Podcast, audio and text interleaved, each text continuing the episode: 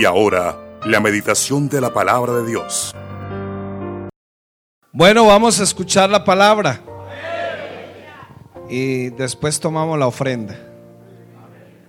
¿Qué, qué les parece, hermanos? Bueno, oremos en el nombre de Jesús. Digámosle a Dios en esta mañana que use la palabra. Imitadores de Cristo. Eleve su voz, por favor. Digámosle al Señor que nos ayude en esta mañana. Señor de la gloria, estamos delante de ti, Padre, para honrarte, para glorificarte, Señor. Bendito sea tu nombre, Padre. Usa tu palabra como un canal de bendición en esta mañana, Señor. Glorifícate en cada hermano, cada amigo que está en esta mañana, en el nombre de Jesús. Vamos a leer un texto inicial en Efesios capítulo 4, versículos del 11 hasta el 15. Dice la palabra del Señor y él mismo, refiriéndose al Señor, constituyó a unos apóstoles, a otros profetas, a otros evangelistas, a otros pastores y maestros, a fin de perfeccionar a los santos para la obra del ministerio, para la edificación del cuerpo de Cristo. El cuerpo de Cristo es usted. Los santos es usted. ¿Estamos de acuerdo? Hasta que todos, todos, lleguemos a la unidad de la fe y del conocimiento del Hijo de Dios, a un varón perfecto, a la medida de la estatura de la plenitud de Cristo, para que ya no seamos niños fluctuantes. Puede cambiar esa frase por inmaduros, si quiere, llevados por doquiera de todo viento de doctrina, por estratagema de los hombres que para engañar emplean con astucia las artimañas del error, sino que siguiendo la verdad en amor crezcamos en todo en aquel que es la cabeza, esto es Cristo. Y ni siquiera lo está mencionando como Dios, sino para que crezcamos en el Señor. También dice la palabra aquí en, Efe, eh, perdón, en Primera de Corintios 11, versículo 1. Sed imitadores de mí, dice el apóstol Pablo, así como yo de Cristo. ¿Será que le podemos decir eso al vecino? ¿Y por qué tan calladitos el resto? Sed imitadores de mí, así como yo de Cristo. Amén. Siéntese, por favor. Bueno, para nadie es desconocido en esta mañana que nuestro modelo es Jesucristo el Señor.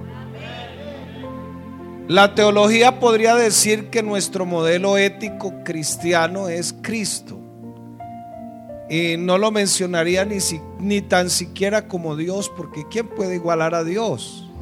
Nadie. A Dios nadie le ha visto jamás. ¿En qué sentido? En su esencia pura. Vimos lo que pudimos ver de Dios, a Cristo, el Mesías, el que se manifestó en carne. ¿Estamos de acuerdo, hermanos? Por eso el apóstol Pablo dice que indiscutiblemente grande es el misterio de la piedad. Dios ha sido manifestado en carne. Y esa frase visto de los ángeles me hace entender a mí que los ángeles antes de Belén nada pudieron ver de Dios, nada. Solo ejecutaban su palabra, solo cumplían órdenes, pero quizás esa palabra a la distancia, pero nada había tangible de Dios, nada que se pudiera tocar. Por eso la manifestación más grande de Dios para el ser humano es Cristo. Razón tiene el apóstol cuando dice allá en 2 de Corintios 5, 19, que Dios estaba en Cristo reconciliando al mundo, no tomándoles en cuenta a los hombres sus pecados, pero también nos hizo un encargo. Nos puso en la mano la palabra de reconciliación. Es un deber del cristiano decirle a las personas que no conocen a Dios, que no oran, que no leen la Biblia, que por favor se vuelvan amigos de Dios. Porque eso me da a entender a mí también que tenemos una enemistad con Dios dependiendo del pecado, por supuesto. Hoy estamos reconciliados con Cristo. El, el escritor sagrado se atreve a decir, podemos acercarnos confiadamente al trono de la gracia y hallar el oportuno socorro. ¿Estamos de acuerdo, hermanos? Pero el modelo más grande que podemos tener es Cristo el Señor. Ese sería nuestro modelo ético. Pregúntele a su muchacho que esté estudiando en el colegio. Ojalá le pregunte, ¿no? ¿Qué es la ética? Y él tiene que darle una respuesta, porque a eso lo mandan al colegio, a estudiar. No a buscar novia ni a vaguear, lo mandan a estudiar. Y por eso los muchachos a veces tienen que arrepentirse, porque cuando los mandan a estudiar y no hacen caso, están robando a los papás. Y eso es digno de arrepentimiento. Amén. Porque aquí no hay brutos. Se hagan los brutos es otra cosa. Porque aquí hay personas inteligentes. Y sobre todo llenos del pensamiento de Cristo. Y si los muchachos no se preparan para el éxito, le doy otro secreto, se están preparando para fracasar. Y usted, mi hermano querido, si usted no se prepara para ser exitoso en la vida cristiana, también se prepara para fracasar. El Señor dice aquí en su palabra que tenemos que crecer. ¿No dicen amén, hermanos? Un niño que no crezca tiene una enfermedad, hay que llevarlo al médico. ¿Es así o no es así? Los niños tienen que crecer, los cristianos no se pueden quedar ni en la niñez ni en la adolescencia. Aunque todos vamos a pasar por ahí, tenemos que crecer espiritualmente. Que a usted cuando le vengan por un consejo, sepa dar un consejo de acuerdo a la palabra del Señor y de acuerdo a sus propias experiencias también.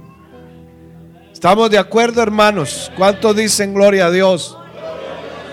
Quizás tengamos que decir como Esdras, si queremos crecer en el Señor, tenemos que preparar nuestro corazón. Amén. Entonces, nosotros estamos imitando a Cristo. Pregúntele a su hijo que está en el colegio qué es ética. Y él tiene que decirle qué es ética. Pero la ética que enseñan en los colegios tienen algunos modelos. Los modelos son algunos filósofos, Aristóteles, Sócrates, los epicúreos. Eh, claro, hay sociólogos modernos también. Ellos tienen algunos modelos éticos. ¿Y qué es la ética como tal? Vivir bien en la sociedad, llevar una moral, aunque no es bíblica, pero al menos una moral relativa de acuerdo a la sociedad. Pero esos son los modelos. Pero nosotros tenemos una ética y es la ética cristiana. Y nuestro modelo no es ni Platón, ni Aristóteles, ni Sócrates. Nuestro modelo es Jesucristo el Señor. Y dice la palabra de Dios, Pablo se atrevió a decir, véanme a mí, imítenme a mí como yo imito a Cristo. Usted se convierte en la Biblia de su vecino. ¿Es así o no es así? No somos cartas leídas, dice la Biblia. No somos embajadores de Cristo. Digan amén, por favor, hermanos. No me dejen solo. Somos embajadores de Cristo. O sea que usted representa el reino de los cielos. Cuando usted llegue a visitar a alguien, tiene que haber paz ahí en esa casa. Cuando vayas a orar por un endemoniado, el demonio tiene que salir corriendo, no usted. Amén. Pastor, no voy porque es que el diablo, si todavía le tiene miedo al diablo, todavía no ha ido a la cruz del Calvario. El Señor los exhibió públicamente, dice la Biblia. Aleluya. Alabado sea el nombre de Cristo. Entonces, no le dé miedo, hermano. Aleluya. Más bien que ellos le tengan miedo cuando usted vaya. Hay algunos que andan por ahí con el aceite, echándole aceite a las paredes de las casas y reprendiendo demonios por las calles y todo eso. Ellos todavía no saben que el Señor los venció en la cruz del Calvario. Amén, hermanos. Por eso esta iglesia se llama Pentecostal. Cuando alguien le pregunte, y a veces lo hacen en manera de mofa, de burla, queriendo burlarse. No es que ustedes son unos costales, dice. No, somos pentecostales porque creemos en el derramamiento del Espíritu Santo. Creemos en los dones del Espíritu Santo. Por eso somos pentecostales. Entonces, qué bueno que usted tenga un modelo a seguir. Me acuerdo que el hermano Juan Rivera Pavón allá en la iglesia central tenía un, un niño que se sentaba ahí de primero y lo miraba a él y se acomodaba la corbata. La camisa, como la ponía él así, también. Él, él, miraba a ver si el peinado estaba igual, se peinaba así de medio lado. También se paraba igual, hablaba igual, porque ese era su modelo, él quería imitarlo a él. Había otro niño por allá en otra congregación, lo mismo, llegaba y se sentaba en la primera fila ahí, miraba a su pastor, trataba de traerse la misma ropa que usaba el pastor. Un día pasó por un basurero y se encontró un maletín.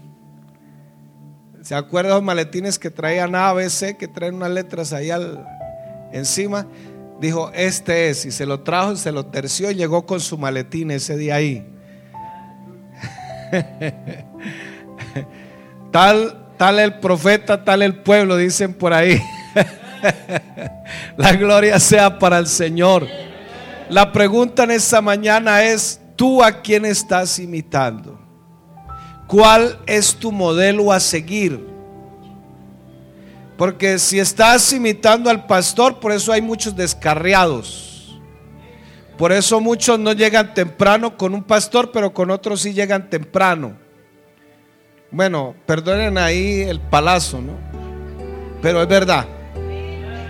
Aquí nosotros no seguimos al pastor, seguimos al dueño de esta iglesia. Y si le llega temprano al uno, le tiene que llegar temprano al otro. Porque no le está sirviendo al pastor, usted le sirve a Cristo. Ese es su modelo. Alabado sea el Señor.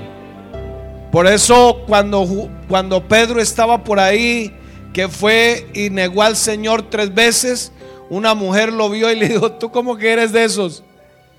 Y se me hace que eres de esos. No, no, no, yo no lo conozco. Ese señor ni a metros. Dijo, ah, comes igual que él. Alabado sea el Señor. Hasta hablas como él. Entonces, qué bueno que eso se nos pegue a nosotros. Porque aquí tenemos que imitar la vida del Cristo histórico. Y el Cristo divino o espiritual está en tu templo. Dice la palabra del Señor que ahora somos templo del Espíritu Santo. Entonces, qué bueno que tenemos a quien imitar. Por eso Pablo dice, por favor, mírenme a mí, sean como yo porque yo soy como Cristo. Amén. Alguien vino a confundir a los apóstoles Y si usted lee primera de Juan, se dará cuenta que alguien estaba metiéndose en la iglesia diciendo que Cristo no había venido en carne, que lo que vieron fue un fantasma. Sin embargo, Juan sale a la defensiva y dice, ¿cómo que no? ¿Cómo que no? Lo hemos visto, lo hemos tocado. Alabado sea el Señor. Y esta iglesia sigue la doctrina apostólica. Esta iglesia sigue a Cristo. Le voy a dar unas características que debe tener el creyente que quiere imitar a Cristo. Algunos puntos para que usted los tenga en cuenta ahí. El primero, debe saber para dónde va y debe tener un orden de prioridades. ¿Para dónde va usted? ¿Para dónde van los demás? No, usted debe saber para dónde va. Cuando el Señor estuvo aquí en su ministerio terrenal, Él sabía a qué había venido. Él no dijo, no, esta gente, con esta gente no se puede, yo mejor me regreso. No, Él sabía, Él tenía un objetivo. Por eso nadie lo desvió, ni siquiera el diablo. Pero a nosotros nos desvía a veces hasta la minifalda. El amigo, vengas, nos echa el brazo, tómese una. El pastor no está aquí. Nos desvía el televisor, el Netflix, la película, qué sé yo. No, es que esto está mejor que ir a culto. Si usted quiere ser un imitador de Cristo, tiene que saber cuáles son sus metas. ¿Qué es lo que quiere? ¿Cuáles son sus prioridades? Yo les digo, hermano, por favor, congréguese regularmente. No le estoy diciendo, no le estoy diciendo que todos los días porque yo los entiendo, sus trabajos, sus distancias, a veces llueve, a veces el terreno, pero usted tiene que tener un orden de prioridades. Este día, estos dos días, este día lo saco para el Señor. Tengo que entrenarme espiritualmente. Tengo que capacitarme. Tengo que decirle a Dios que me hable en esta semana. ¿En qué voy a crecer en esta semana? Pero no le eche la culpa al diablo, ya basta de esas bobadas, hermano. No le eche la culpa al vecino, a los demás. Nosotros seguimos a Cristo, en Él tenemos puesta nuestra mirada. ¿Lo cree o no lo cree? Un día se le acercó Pedro y le dijo, Señor, y quiso como reconvenirlo y le dijo, apártate de mí, Satanás. Pero ya nos olvida hasta reprender al que llega a perturbarnos.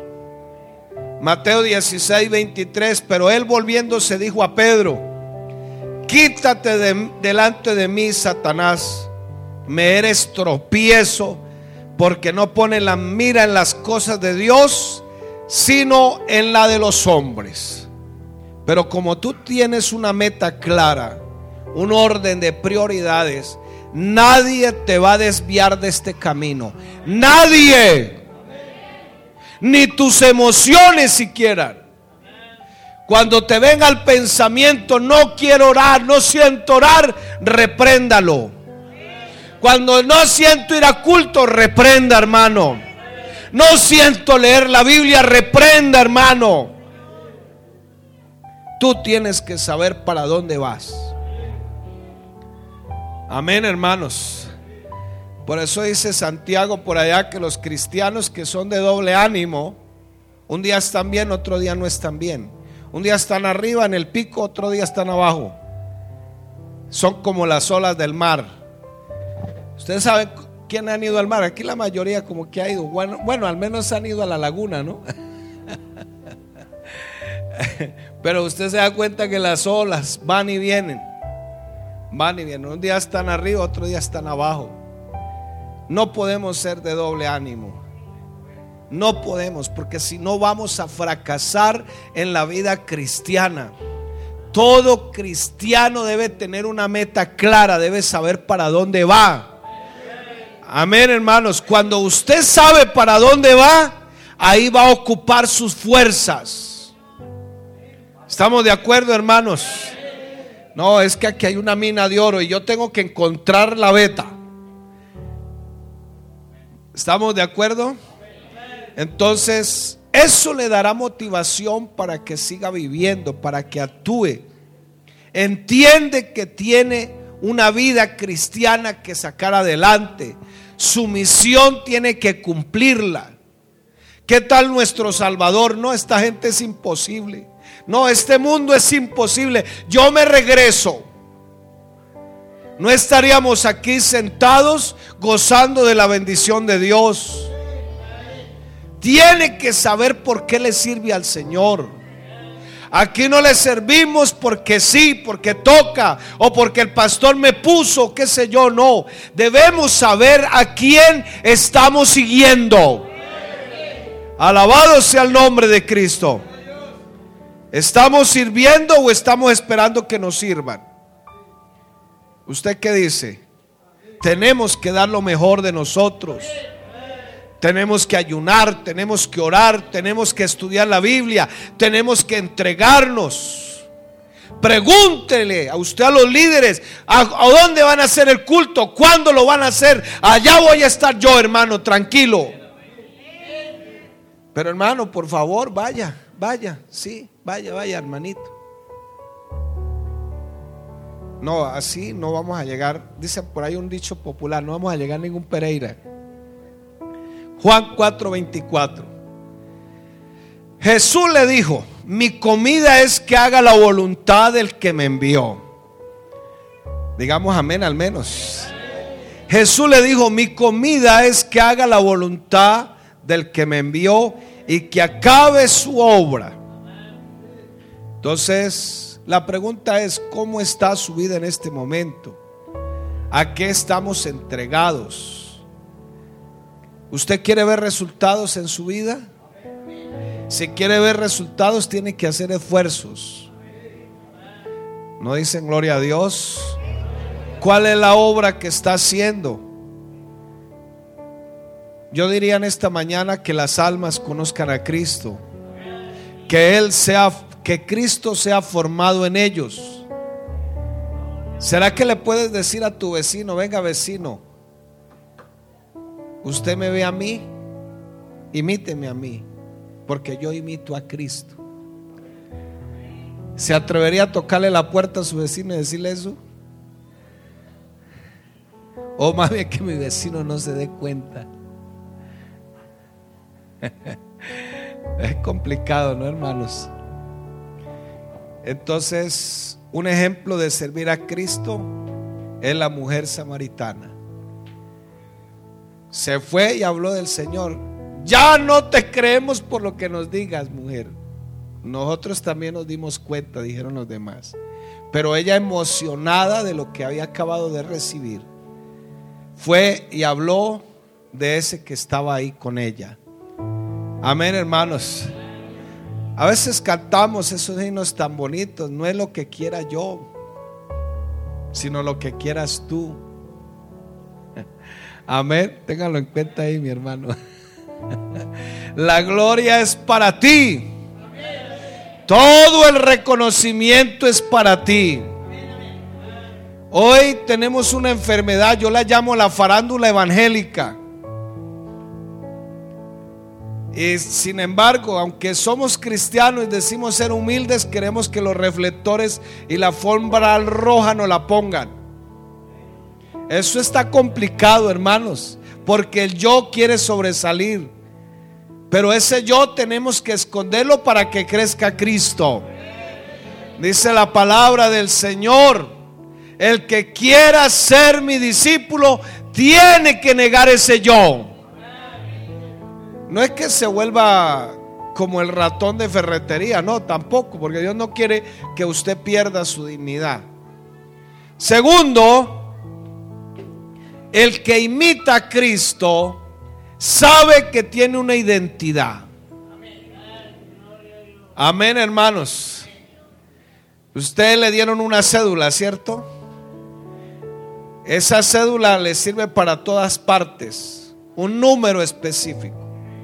A un hermano por allá se le perdió la cédula y a él, se le hizo fácil sacar un registro e ir a sacar otra. nadie le había informado y fue y sacó otra cédula. Un día le llegó la orden de la fiscalía. Preséntese con un abogado. Y él estaba asustado. Le dije, hermano, de todo modo un abogado porque él no sabía. Pues claro, tenía dos números. Dos cédulas. Es una sola identidad. Una sola. No son dos ni tres, es una sola. ¿Estamos de acuerdo, hermanos? ¿Y sabe qué nos identifica a nosotros con Cristo? ¿Qué dice Romanos 6? La muerte, la sepultura y la resurrección de Cristo. Esa es su identidad. Los que están bautizados en Cristo, de Cristo están revestidos. Alabado sea el nombre de Jesús. Usted no necesita cargar el avisito de que es cristiano. La gente ya lo sabe. Usted debe hablar distinto, debe portarse distinto, debe parecerse a Cristo el Señor. Aquí no es porque el pastor le lave el cerebro, como dicen muchos. Es que ya le lavaron el cerebro. Ya quisiera yo lavarles el cerebro. Me sería más fácil. Aquí el único que puede cambiar las mentes y los corazones es Cristo el Señor. Por eso usamos la palabra arrepentimiento, metanoia que significa un cambio de mentalidad. Y si hay un cambio de mentalidad, hay un cambio de actitud. ¿Estamos de acuerdo, hermanos? Entonces, es la palabra. Es la palabra. Anoche fuimos a la fiesta y yo sé que habían muchos amigos y hay que aclararles por qué hacemos lo que hacemos. Y les dije, bueno, nuestra filosofía o nuestro sistema de pensamiento en la Biblia. Así que no se les haga raro lo que hagamos aquí. Porque no somos igual a todos. ¿Estamos de acuerdo, hermanos? Cuando uno sabe quién es como persona, lo que hay en su vida interior, lo que tiene usted de Dios, usted lo va a usar para bendecir a otras personas. ¿Es así o no es así? Que esas personas se puedan acercar a usted, que puedan encontrar algo de Dios en usted. Pero si usted no sabe para dónde va, no sabe quién es todavía, hermano, ¿qué esperanza le estamos ofreciendo al mundo? Es muy bueno que el pastor vaya y ore, es muy bueno que el líder de evangelismo, el diácono vaya y ore, eso está bien. Pero hay casos en que no hay no hay espacio para llamarlos. Hay casos en que usted se le presentó la oportunidad de hablarle a alguien y tiene que hacerlo. Pero usted, si quiere imitar a Cristo, tiene que saber quién es. Tiene que tener una identidad. ¿Estamos de acuerdo, hermanos? ¿Qué soy yo como persona? ¿Qué me ha dado Dios para bendecir a los demás?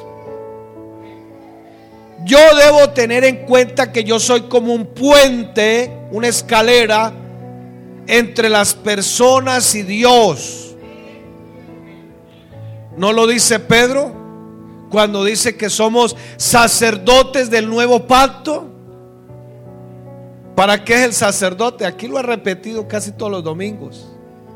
¿Qué, ¿Cuál es la función del sacerdote? ¿Ponerse a favor de Dios o a favor de los hombres? A favor de los hombres. Dios no necesita quien él no necesita que lo defendamos. Usted necesita ponerse a favor de los hombres.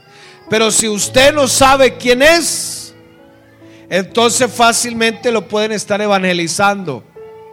Lo pueden estar convenciendo lo pueden estar haciendo cambiar de parecer. Yo tengo que saber qué me ha dado Dios. Ahora soy templo del Espíritu Santo. Alabado sea el Señor. Gloria a Dios. ¿Qué dones te ha dado Dios? ¿Los está desarrollando o no los está desarrollando? Yo sé qué don me dio Dios. Y por eso me esfuerzo en desarrollarlos. Pero ¿cuáles son tus dones? ¿Qué dones te ha dado Dios para que los desarrolles? Amén, hermanos. Amén. Amén. Entonces, ¿cuáles son tus dones? Entonces, no se le olvide que su vida es como un pozo que también tiene fuente de agua para que los demás beban. Llegaron tristes, pero se van alegres. O llegaron tristes y se fueron peor. No, tienen que irse mejor. Han sido consolados. ¿Estamos de acuerdo? ¿Quién eres tú? ¿Quién soy yo? ¿O somos los pozos de amargura más bien? No vea tantas noticias malas, hermano. Eso me preocupa en estos tiempos. La gente en vez de estar resaltando la obra de Cristo está viendo en noticias malas. No, es que esto, es que esto, es que aquello, es que el chi, es que lo otro. Hermano, no coma cuento. No vea tantas redes sociales. El 98% de lo que sale ahí son mentiras. El 98 de, de 100 noticias, 98 son falsas. A usted lo manejan con las redes sociales y lo obligan a votar por candidatos. Porque a ellos se les es fácil pagar hacker para que monten noticias falsas y especulen y digan cosas de los demás. Y los cristianos caen en esas trampas. ¿Dónde está el discernimiento, por Dios mío? No, eso es falso. Vea buenas noticias. La mejor noticia, prenda el noticiero de Cristo, por favor. Alabado sea el Señor. Dígale a la gente, aunque ese coronavirus está ahí, Cristo venció en la cruz del Calvario. Él tuvo la victoria. Alabado sea el nombre de Jesús.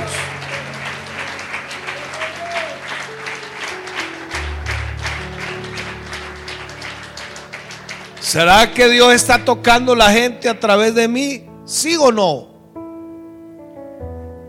Por allá fuimos con hermano Breiner a hacer una visita en Cúcuta. Usted es el del programa. Usted es el del programa, hermano. Usted es el de...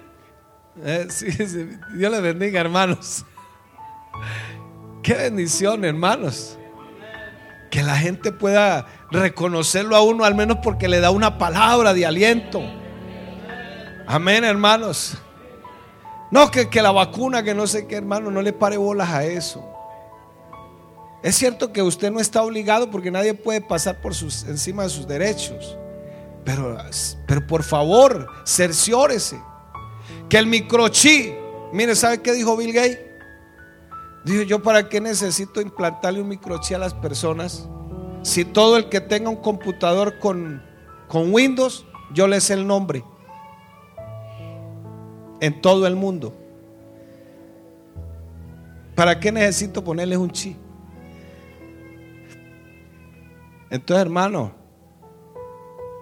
es más, el día que el diablo empiece a gobernar aquí, usted estará conmigo allá comiendo torta en las bodas del cordero. Amén. ¿Es así o no es así? Alabado sea el Señor. Más bien preocúpese. Porque el pasaporte tenga la visa para entrar allá. Alabado sea el Señor. Tantas cosas se han dicho, hermano. Tantas cosas. Unas verdad, otras mentiras. La verdad es que tenemos que cuidarnos. Eso es la verdad.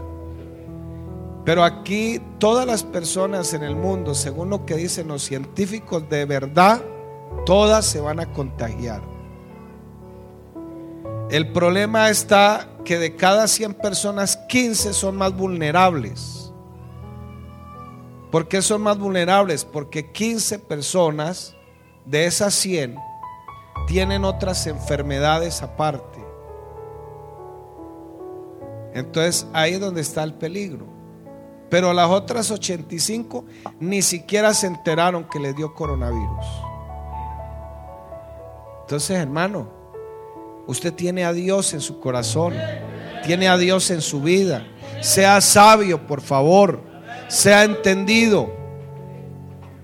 Yo creo que el pueblo más inteligente en esta tierra tenemos que ser nosotros.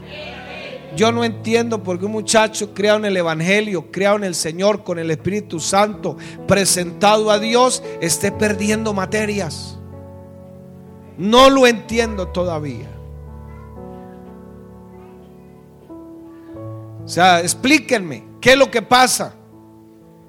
¿Para qué se está preparando ese muchacho? Pues para fracasar.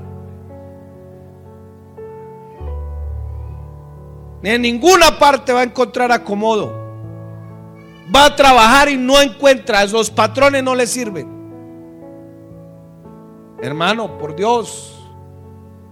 Yo creo que somos hijos del Altísimo. Somos hijos de Dios. ¿O usted cree que esos tres muchachos, cuatro muchachos que llevaron a Babilonia, Sadrá, Mesad, Nego y Daniel también, eran cualquier brutos por ahí? No. Eran personas, ¿a dónde iban a estar? Al lado del rey. Donde estaban los mejores. Y nosotros tenemos lo mejor de lo mejor. Tenemos a Cristo, el dueño de la vida. Aleluya.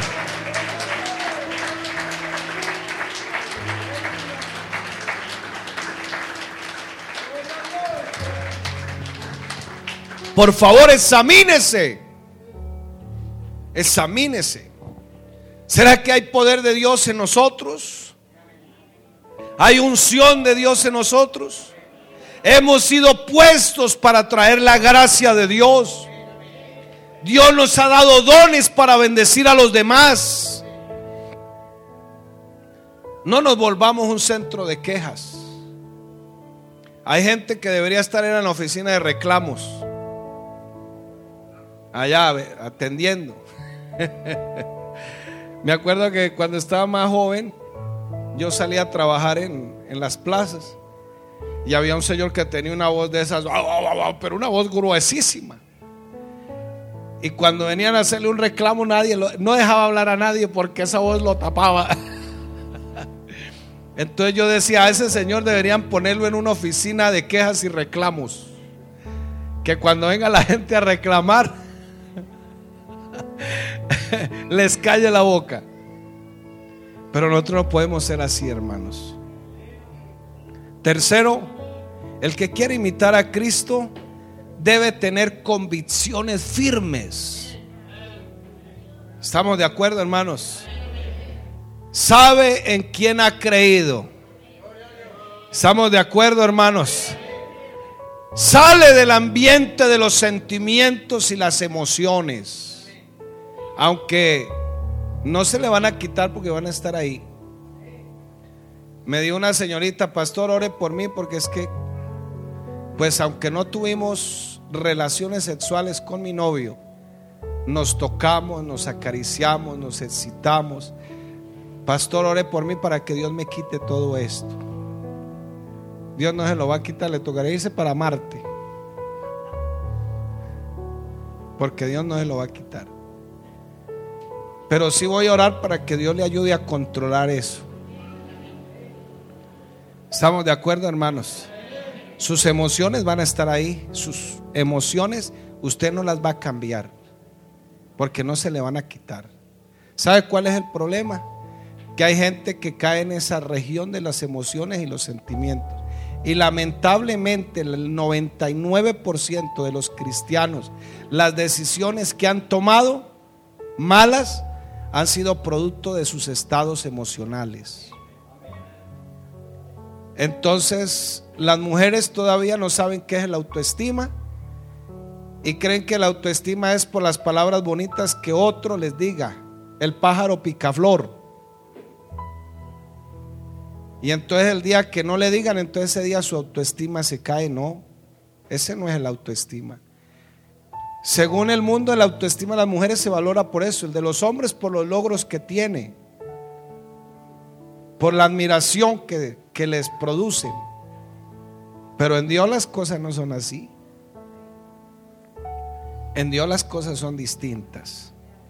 Y el problema más grave es que tenemos conceptos errados en relación a Dios y el mundo. ¿Estamos de acuerdo, hermanos? Entonces, el día que yo estoy emocionalmente bien, ese día siento a Dios. Ese día es que estoy bien con Dios. Eso es una mentira. Porque yo puedo estar enfermo. Yo puedo estar como esté, pero Dios está ahí conmigo. Puede usted decir en este culto, es que no sentí nada en este culto. El problema no fue el que dirigió aquí o el que predicó. El problema es suyo. Y vuelvo y siempre molestamos con eso. No siento orar, entonces no ora. No siento leer la Biblia, entonces no la lee. No siento ir a culto hoy. Bueno, aparte que a veces juega la selección, ¿no? Pero no, no, no vamos, no vamos, no siento. Y se quedó ahí. Yo no le estoy diciendo de que no es que haga esas cosas bonitas cuando estamos en culto, estamos adorando a Dios y que a veces el Espíritu Santo nos toma y brincamos y gritamos. No, no, a eso no me refiero. Sino a esas emociones que tratan de controlar su vida. Entonces, el que quiere imitar a Cristo tiene, debe tener convicciones firmes. ¿Qué tal el Señor? Hoy como que no siento ir a la sinagoga. Hoy como que no siento ir a hablar allá con los, los sacerdotes. Hoy como que no siento ir a sanar gente. Hoy como que no tengo el sentir de ir a salvar a esa gente. ¿Qué tal el Señor en eso ahí? Estamos imitando a Cristo, ¿cierto? Y ni siquiera estamos hablando del Cristo divino, sino del Cristo humano, la parte humana de Dios. Lo que podemos imitar aquí terrenalmente. Amén. Él no andaba agarrado con toda la gente por ahí. El día que sabía que podía correr peligro, y sabía que cualquier palabra le podía costar algún problema, entonces contaba una parábola. Y la gente, ¿qué fue lo que dijo el Señor? Y se iba con la parábola y dele vueltas, y déle vueltas, y dele vueltas. Es más, hoy todavía le damos vueltas a esas parábolas. Porque ese es nuestro Señor, ese es el Dios que tenemos, a ese es el que estamos imitando. Esa es la vida ejemplar para nosotros. Es que yo no siento a Dios, pastor. Es que yo no siento esto, pastor. Es que yo no siento. Y se queda ahí. ¿Acaso la carne quiere? No. La carne no quiere. Porque al fin y al cabo nosotros nos movemos por pasiones, por debilidades. ¿No dice la palabra del Señor allá en, Santiago capítulo 5 que, que Elías era un hombre sujeto a pasiones? Un día estaba bendecido con Dios. Un día mató 900 sacerdotes. Oró y su oración no se tardó un minuto y cayó fuego y consumió todo lo que estaba alrededor de él. Y al otro día le estaba corriendo a una mujer. ¿Dónde está el Dios de Elías? No eran sus estados emocionales. Usted puede salir del culto hoy sí. Y se hace la meta. Voy a venir tal día y voy a seguir viniendo. Y ya en la tarde ya cambió de parecer. ¿Es así o no es así, hermano? Y muchos a veces parecemos de azúcar. Cayó una llovizna y entonces de pronto nos derretimos. Pero apuesto que yo dijera un domingo aquí, vamos a regalar un millón de pesos al que venga, llueve, truene o relampaguee, aquí me hacen cola. ¿Es así o no es así? ¿Acaso esto no es más que un millón de pesos, hermano? ¿Acaso esto que tenemos no vale más? Dele la alabanza al Señor.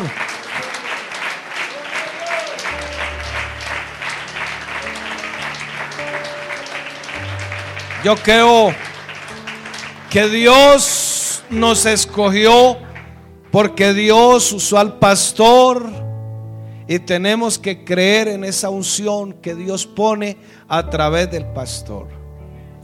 Amén, hermanos.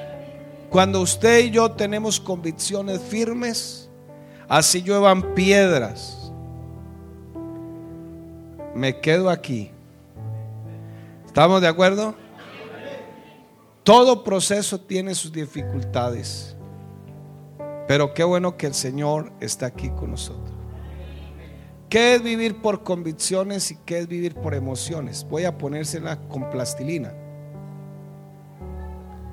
Cuando usted y yo vivimos por convicciones y tenemos algún problema aquí con un hermano, entonces usted llega al culto y se sienta y ora muy bien se paró y el hermano pasó por el lado suyo. Dijo, ya me dañó el culto. Ya, ya me dañó el culto. Ya llegó ese hermano, esa hermana, ya, ya. Se me dañó esto. Y no tuvo paz en el culto. ¿Por qué? Porque eso es vivir por emociones. Pero si usted vive por convicciones, entonces usted se acuerda que usted tiene el poder del Espíritu Santo. Y que el poder del Espíritu Santo le ha dado unas virtudes. Digan amén. Y que de esas virtudes está la paciencia. Esa paciencia que está ahí en Gálatas, que es una virtud del fruto del Espíritu Santo, es para que si el hermano me hace algo, no importa, yo lo dejo en el mismo puesto. Lo soporto, no importa. Nada, lo sigo saludando normal. Eso es vivir por convicciones.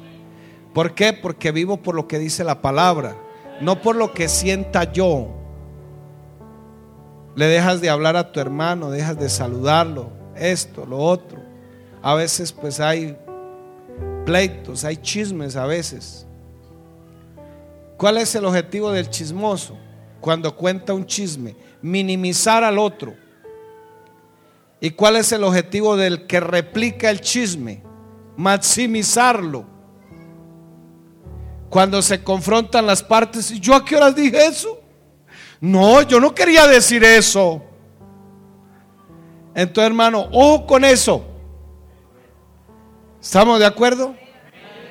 Entonces, manténgase en sus convicciones puesto los ojos en Jesús, el autor y consumador de la fe. Pero quiero que miremos Hebreos capítulo 12, versículo 1 y versículo 2 para que se dé cuenta. Por tanto, nosotros también, teniendo en derredor nuestro tan grande nube de testigos. Bueno, algunos teólogos dicen que esos testigos pueden ser los ángeles en este tiempo. Pero por, por eh, el contexto bíblico se refiere a todos los héroes del capítulo 11. Toda esa gente que vivió por fe. Todos ellos. Esos son los testigos suyos para que sigan esta fe. Por tanto, nosotros también teniendo alrededor nuestro tan gran nube de testigos, mire la palabra que aparece, despojémonos de todo peso y del pecado. Y está poniendo una comparación del atleta que corría los Juegos Olímpicos en esa época, que si era necesario hasta se desnudaba para ir más liviano. Pero él tenía un objetivo, era el premio. El objetivo nuestro es Jesucristo el Señor. Ahí está nuestra mirada. Y en esta carrera tenemos que despojarnos de algunas cosas. Del pecado ya el Señor pagó el pecado por nosotros. El problema es que volvamos a insistir en ese pecado. ¿Estamos de acuerdo, hermanos? Y corramos con paciencia. Porque si usted no pide paciencia, le da impaciencia. Y eso lo puede llevar a tomar decisiones peores la carrera que tenemos por delante. versículo 2, puesto los ojos en Jesús, el autor y consumador de la fe, el cual por el gozo puesto delante de él sufrió la cruz, menospreciando lo propio y se sentó a la diestra del trono de Dios. Palabras claves para la vida cristiana. Consumado es. Amén.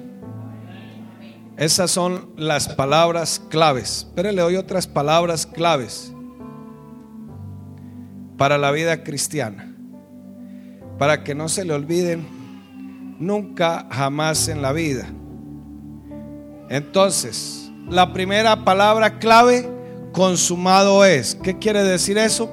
Que Cristo cumplió en la cruz del Calvario todo lo que nosotros necesitábamos cumplió su misión, consumado es, cargó su maldición para bendecirnos, cargó mi maldición para bendecirme. Segunda palabra clave, paz a vosotros.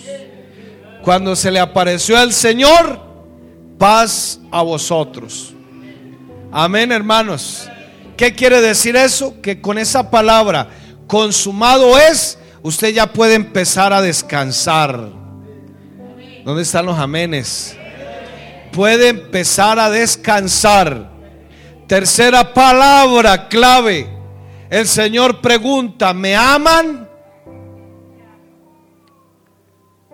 ¿Me aman? ¿Me aman? Cuarta palabra. Cuando el Señor esté convencido de que tú lo amas, dice, sígueme. Amén, hermanos. Cuatro palabras. Consumado es, paz, me aman y sígueme. Esa es la clave para vivir una vida exitosa en el Evangelio. ¿Cuántos decimos gloria a Dios? Entonces, mi hermano querido, cuarto, para terminar, el que quiere imitar a Cristo no trae malas noticias. ¿Estamos de acuerdo? Aunque las cosas se pongan peor, aunque el pico del coronavirus se eleve más, el cristiano tiene buenas noticias. ¿Estamos de acuerdo, hermanos? ¿Estamos de acuerdo? Por favor, no seamos profetas del desastre. Estamos llamados a ser profetas de bendición. Somos conforme al Señor. Miremos allá Marcos capítulo 8, versículo 1. En aquellos días, como había una gran multitud y no tenían qué comer, Jesús llamó a sus discípulos y les dijo, tengo compasión de la gente porque ya hace tres días que están conmigo y no tienen qué comer. Y si yo los enviara en ayunas a sus casas, se desmayarán en el camino, pues algunos de ellos han venido de lejos. Sus discípulos le respondieron, ¿de dónde podrá alguien saciar el pan a estos aquí en el desierto? Él les preguntó, ¿cuántos panes tenéis? Ellos dijeron siete. Entonces, número perfecto en la Biblia, siete. Entonces mandó a la multitud que se recostase en tierra y tomando los siete panes, habiendo dado gracias, lo partió y dio a los discípulos para que los pusiesen delante. Y los pusieron delante de la multitud. Tenían también unos pocos pececillos y los bendijo, los bendijo y mandó que también los pusiesen delante. Y comieron y se saciaron y recogieron de los pedazos que habían sobrado siete canastas. Eran los que comieron como cuatro mil y los despidió. Y luego entrando en la barca con sus discípulos, vino a la región de Dalmanuta. Amén. ¿Qué es profetizar? Profetizar no es adivinar. Lo que pasa es que todas las denominaciones que salen por la televisión y que usted a veces los ve, ellos hablan de profetas. Debieran cambiarles el nombre. En nada se diferencian del brujo. Sí. Dice el apóstol Pedro que nosotros tenemos la palabra profética más segura. Amén, hermanos. ¿Cuál es la palabra profética más segura? Pues la Biblia. Entonces, cuando yo digo profeticen bendición, lo que les estoy diciendo es, por favor, hablen conforme a la palabra de Dios. Eso es lo que hace el profeta. Aunque el profeta tiene un ministerio especial, de todos modos, nosotros no podemos ser profetas del desastre. Tenemos que profetizar vida, esperanza. Usted es un siervo, una sierva de Dios. Tendrá que decirle a la gente lo que dice en su palabra. Él convertirá el desierto en estanque. ¿Dónde están los amenes? Ay, no, yo creo que se va a descarriar. Es difícil, no puede. No, no. No seamos profetas del desastre, hermano. Nada hay imposible para Dios. Él es el que está guiando esta iglesia. Si soy un profeta del desastre, siga habiendo malas noticias. Pero nosotros tenemos la mejor noticia. Amén, hermanos. ¿A quién estás imitando en esta mañana? Dice el apóstol Pablo, imiten a, imítenme a mí como yo imito a Cristo. Póngase en pie, mi hermano. Alabado sea el Señor. Pregúntese, ¿a quién tienes por modelo? ¿A quién estás imitando? ¿Sabe qué me da tristeza? Que yo a veces veo niñas por ahí con minifalda, moviendo la cadera. Niños jóvenes imitando a Ricky Marty. Hermano, yo creo que nuestro modelo tiene que ser Cristo. Cristo el Señor ningún otro modelo como Él. Usted, mire, usted lo estudia en la palabra y usted por donde lo mire. ¿Sabe qué dijo, dijeron los apóstoles? Juan lo dijo. Juan el apóstol del amor. Es que no hay pecado en él. ¿Cierto, hermanos? Pedro el activista. No hay pecado en él, dice Pedro.